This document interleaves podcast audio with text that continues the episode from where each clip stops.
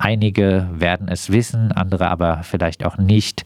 Was äh, hat es denn mit diesem Tal der Gefallenen auf sich?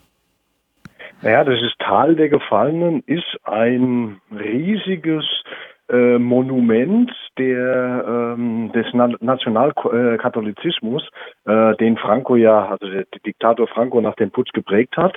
Und das ist ein riesiges Mausoleum, was der Diktator Franco sich noch zu seinen Lebzeiten hat errichten lassen, um dann dort bestattet zu werden, eben auch mit dem, mit seinem Kumpel, der ihm bei den Putschplänen und bei der Durchführung dann geholfen hat, eben Primo de, äh, de Rivera. Und äh, dort äh, ist aber, sind aber nicht äh, nur Angehörige des, äh, der Diktatur begraben, sondern auch zahlreiche Opfer. Ja, ähm, die genaue Zahl äh, schwankt ein bisschen. Äh, einige sagen 33.833, andere gehen noch ein bisschen drüber hinaus. Das kann man nicht so genau sagen. Aber ich denke, wenn man sich äh, mal erstmal so als Arbeitsebene 34.000 äh, ähm, nimmt, äh, dann hat man ein ungefähres ähm, ein ungefähres Bild. Äh, unter den 34.000 ist allerdings auch nur die Mehrzahl ähm, ähm, Gegner. Äh, da wurden nämlich auch ähm, Gefallene aus dem Bürgerkrieg ähm, ähm, bestattet, äh, zum Teil nicht nur bestattet, sondern zum Teil dann auch umgebettet. Also es gibt hier zum Beispiel äh, bei mir um die Ecke im Baskenland gibt es den Fall äh, von einem, da fordert auch die Familie, äh, dass er umgebettet wird, wieder in sein altes Grab, nämlich der war schon in Tolosa im Baskenland äh, äh, beerdigt worden und wurde dann äh, in den 60er Jahren wieder ausgegraben und äh, in das sogenannte Tal der Gefallenen äh, verlegt. Und auch da fordern die Angehörigen, ähm, dass es äh, ihnen möglich sein muss, äh, dass der, dass ihr, ihr Vater, der äh, auf Seiten der Frankisten im, im Bürgerkrieg gefallen ist, ähm, umgebettet wird wieder in sein altes Grab, um endlich eine würdige Bestattung zu haben und die, die Angehörigen einen Ort der Erinnerung. Ich hatte es gesagt, äh, Primo de Rivera äh, wurde jetzt ausgegraben und es wurde auch angekündigt, 128 Opfer der Diktatur auszugraben. Äh, ja, was äh, läuft da gerade in Sachen Erinnerungspolitik in Spanien? Ja, ähm, ob man das wirklich Erinnerungspolitik äh, nennen kann, da würde ich doch ein großes Fragezeichen dran hängen. Ähm, das ist viel mehr, ähm, also meine, das, das sagt zum Beispiel auch diese, äh, diese rechte Opposition. Äh, aber der, der, der Eindruck, der ist einfach so klar, dass es sich eigentlich nicht mehr als um Wahlkampf handelt. Ähm, wir haben die drei Vorgänge, du hast es schon angedeutet, äh, Exhumierung von Franco. Exhumierung von Franco geschah genau äh, vor den äh, Parlamentswahlen 2019. Wir haben die Exhumierung von Primo de Rivera, das geschah genau vor den ähm, Regional- und Kommunalwahlen im Mai. Und jetzt auf einmal, ganz plötzlich, äh, man wollte nämlich eigentlich erst auch dafür sorgen, dieser Benediktinerorden, der in dem ähm, in der Gedenkstätte da wirkt und seit äh, Jahrzehnten äh, äh, Franco-Verherrlichung betreibt, dass man die erstmal rausschmeißt. Jetzt hat aber hat man das Problem, äh, dass der ähm, Regierungschef, spanische sozialdemokratische Regierungschef, ähm, ich nenne den eher Spezialdemokraten, ähm, dass der nach dem Wahldebakel für die Sozialisten äh, Neuwahlen angesetzt hat. Und dann ist es dann wiederum eigentlich nicht mehr verwunderlich, dass er wieder an der Schraube äh, der sogenannten Erinnerungskultur dreht. Und dann müssen jetzt ganz plötzlich die Exhumierung beginnen. Das Ziel dahinter ist natürlich klar. Ähm, man hat so ein wachsweiches ähm, Erinnerungsgesetz im letzten ähm, Oktober beschlossen. Ähm, die Opferorganisationen haben das immer scharf kritisiert und haben gesagt, das ist eigentlich nur symbolisch. Und ähm, man könnte sagen, spätestens mit diesem Gesetz hätten wir längst anfangen können mit diesen Exhumierungen. Ähm, hat man aber nicht getan. Die Opferorganisationen sagen aber auch, dass die gesetzliche Grundlage längst seit Jahrzehnten besteht, um, ähm, um, um, um die Exhumierung vorzunehmen. Man hat es nie gemacht, weil man sich nie getraut hat, wirklich sich mit der mit den Rechten oder Rechts, Rechtsextremen, die ja sehr stark äh, Aufwind haben in Spanien auch, anzulegen.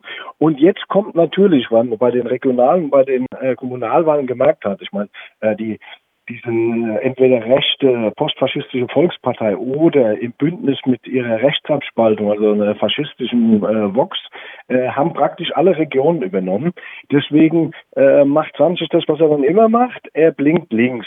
Ähm, er blinkt links in dem, in der Geschichte, dass er natürlich so Leuten wie ähm, hier der Familie von dem Gefallenen aus, ähm, aus Tolosa, dass er denen natürlich damit mitteilt, also wir fangen jetzt an und wenn äh, diese Rechten kommen, dann ähm, werden diese Exhumierungen sicherlich wieder eingestellt.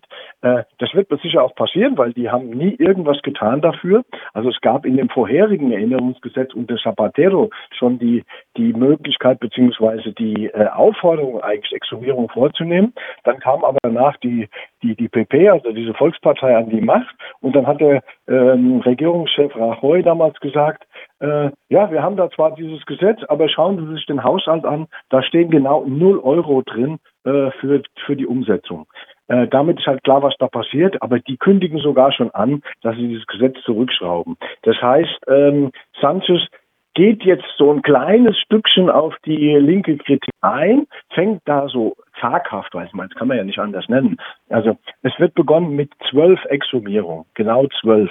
Ob man jemals auf diese 128 kommt, die auch in äh, mehrere Jahre dauern werden, ähm, ist schon zweifelhaft. Ähm, das ist eine reine symbolische Geschichte, um auf der linken Stimmenfang zu gehen. Das heißt, eine linke Mobilisierung für die Wahlen zu bekommen, weil das ist das größte Problem auch bei den Kommunalwahlen gewesen, dass einfach die Linken und eher so, würde ich mal sagen, linksradikaleren Wähler äh, scharenweise angesichts dieser Politik von Sanchez und Co. ferngeblieben sind. 128 äh, Opfer. Auch diese Zahl ist ja angesichts äh, der massenhaften, äh, noch nicht äh, ja, ausgegrabenen, die dort irgendwo äh, anonym verscharrt äh, wurden, eine ziemlich, äh, du hast es gesagt, äh, eigentlich eine lächerliche symbolische äh, Zahl. Ja, du hast schon ein bisschen dazu was gesagt, trotzdem wäre das noch meine Abschlussfrage. Was ähm, bedeutet denn jetzt dieser in Spanien wohl kommende oder auch schon laufende Rechtsruck für die Aufarbeitung, für den Umgang dann auch der Franco-Zeit? Naja, ich glaube, für den Umgang mit der Franco-Zeit wird sich wenig ändern, weil das Problem ist ja, dass ähm, wir hatten zwischen ähm, also Anfang der 80er Jahre 82, 16 Jahre bis 19, äh, 14 Jahre bis 1996 äh, hatten wir eine sozialistische Regierung in Anführungsstrichen. Die hat nichts getan. Also damals unter ähm, ähm, unter González. Äh, danach hatten wir die Zapatero-Regierung. Äh, da hat, die haben dieses äh, zaghafte Erinnerungsgesetz gemacht, äh, in dem die Täter und die Opfer gleichgestellt wurden. Also wurde einfach so getan, als äh, hätte es da Exzesse auf beiden Seiten gegeben und äh, ja, ja, deswegen, aber passiert ist damit dann natürlich tatsächlich konkret gar nichts. Jetzt kam halt nachgeschoben, auch natürlich erst im letzten Oktober, weil man natürlich schon wusste, dass demnächst da ähm, Wahl, äh, Wahlen anstehen, sowohl Regional- als auch Kommunalwahlen und dann halt im Herbst sollten ja eigentlich erst die ähm, Parlamentswahlen anstehen. Dann hat man halt ein neues wachsweises Gesetz hinterhergeschoben äh, und jetzt setzt man das um. Das heißt, auch wenn die Rechten kommen würden und würden das streichen, äh, dieses Gesetz, an der Rechtslage und an der Tatsache, dass ähm, also was auch Völkerrecht ist, also dass dass die ähm, die Menschen, die Massengräber verscharrt wurden, die, die äh, hinterrücks aus, äh, erschossen wurden äh, am Rande ihrer Dörfer und Städte.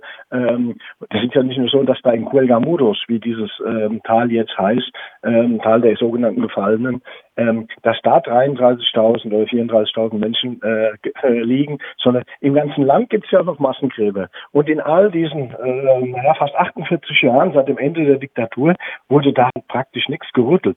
In einzelnen Regionen schon, also äh, sowohl Katalonien, auch als Andalusien, als auch im Baskenland. Ich war da schon äh, 2006 bei einer Exhumierung dabei.